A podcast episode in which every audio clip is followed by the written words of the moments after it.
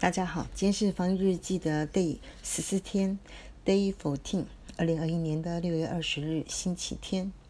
今天要跟大家分享的是关于行行出状元。那请问，医师是个好职业吗？啊，女医师呢？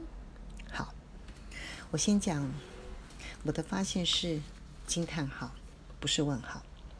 医师这个行业，我发现实在是太棒了。因为优点非常的多，那缺点呢，却是属于可以克服跟控制的。好，我跟大家来分享一下。第一个，大家最常提到的，医师这个行业真是爆肝呐。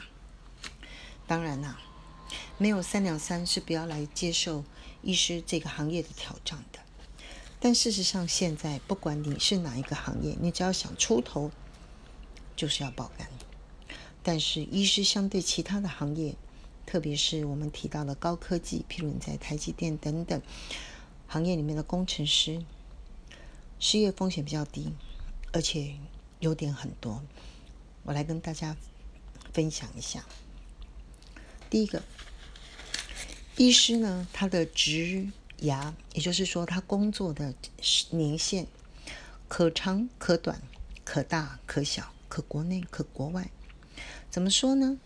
原则上，十年可以培育一个医学系的毕业生，成为一个独当一面的专科医师。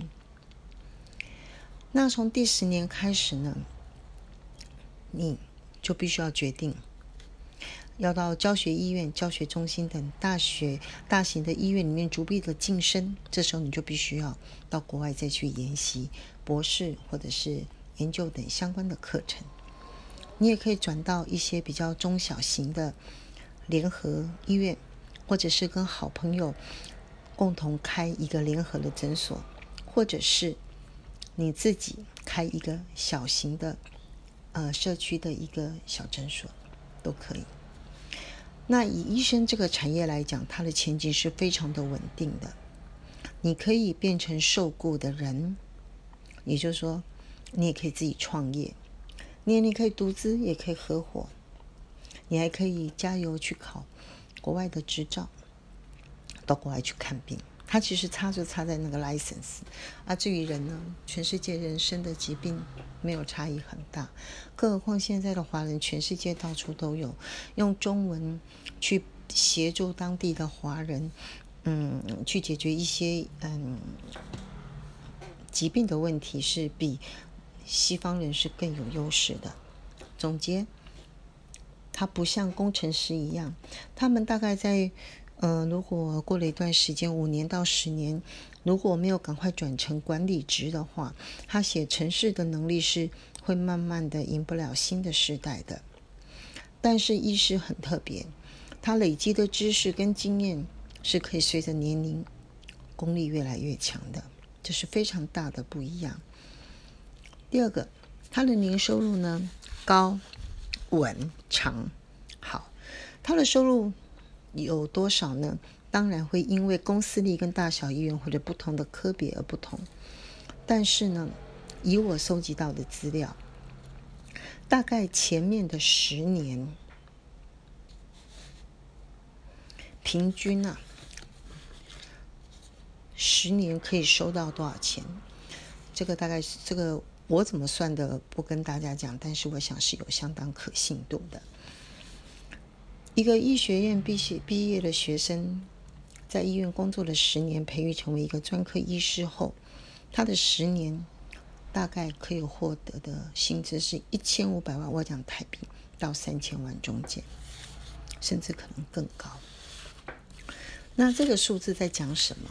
如果你用我们现在台湾的平均薪资，月薪四点五万到七万，它不到七万六万多，这里面就是包括你的奖金的换算不同，也就是说，你用这个数字去算，十年大概就是四百五十万到七百万。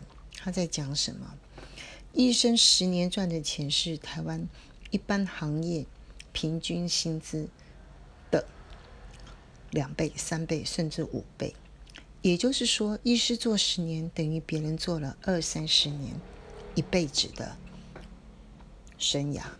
嗯哼，所以你看这个差距有多大，还不包括我刚提到的十年之后，有很多的行业它的失业风险是比较高，而医师他本身失业风险相对是比较低的。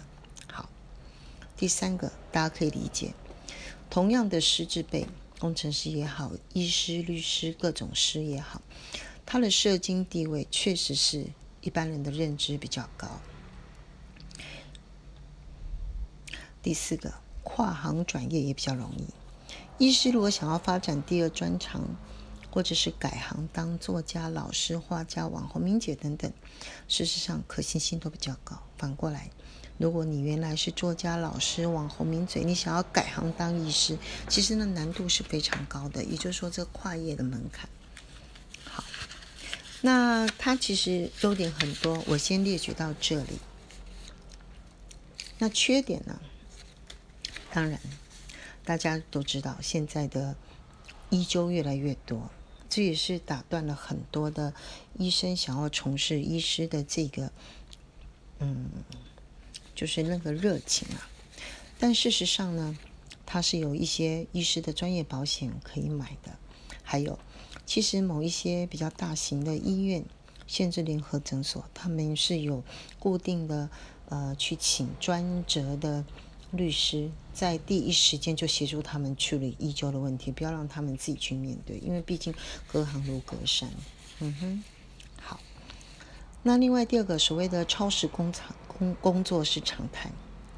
他们目前除了急诊是十二个小时一班之外，各大科都有专属的责任制，准时上班是不可能的，还要定期研究报告，简直是非常的辛苦，而且他们非常重视终身学习。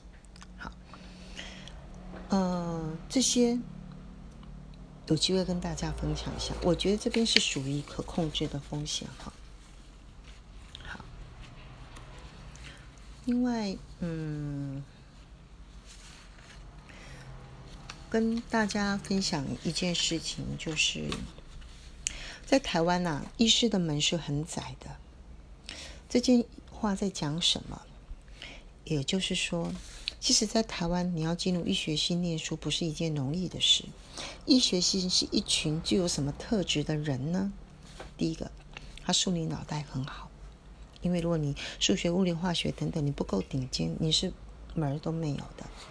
好，比较有趣的是，他还必须要记忆能力要特强，也就是说，国文、英文等文科要很好，而且写作能力也要够，因为。像国文、英文，现在不是只有考记忆力，他要考表达的书写能力。更重要的是要细心，还要有毅力。因为不管是在高中的会考，或者上大学的学测或职考等等，你要达到顶尖的百分之九十九以上，你不止平时要能够好好的锻炼自己，您考的应变能力稳定也够。所以他在讲什么？台湾的医学士是集中了一群非常优秀的人，所以在台湾，你只要看到医师，不管他是一个中生代或者是年轻的医师，你都要对他们尊敬一点，因为他是属于智力、体力、耐力跟意志力都比一般人超人一等的人。那所以在讲什么？所以我们在谈医纠的问题。在美国，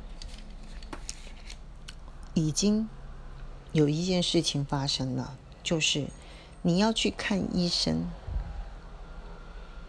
是常常排不到队伍的，要约很久。它是预约制，它不是你谁来都可以随看，没有现场挂号这种事。好，所以呢，他们有一种现象，当然不一定是正确，但是是事实。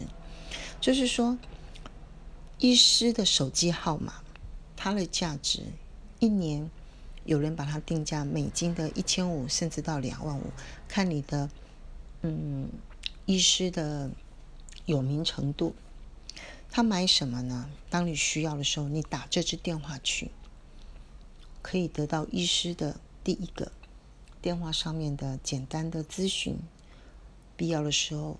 你可以得到一个当天家诊挂号的机会，这在讲什么？未来台湾，我觉得如果依旧再这样下去，真的会演变成为 VIP 制。当健保没有办法再照顾，或者是他只能照顾一般的水准的时候，VIP 就会有它的价值。好，我先跟大家分享到这里。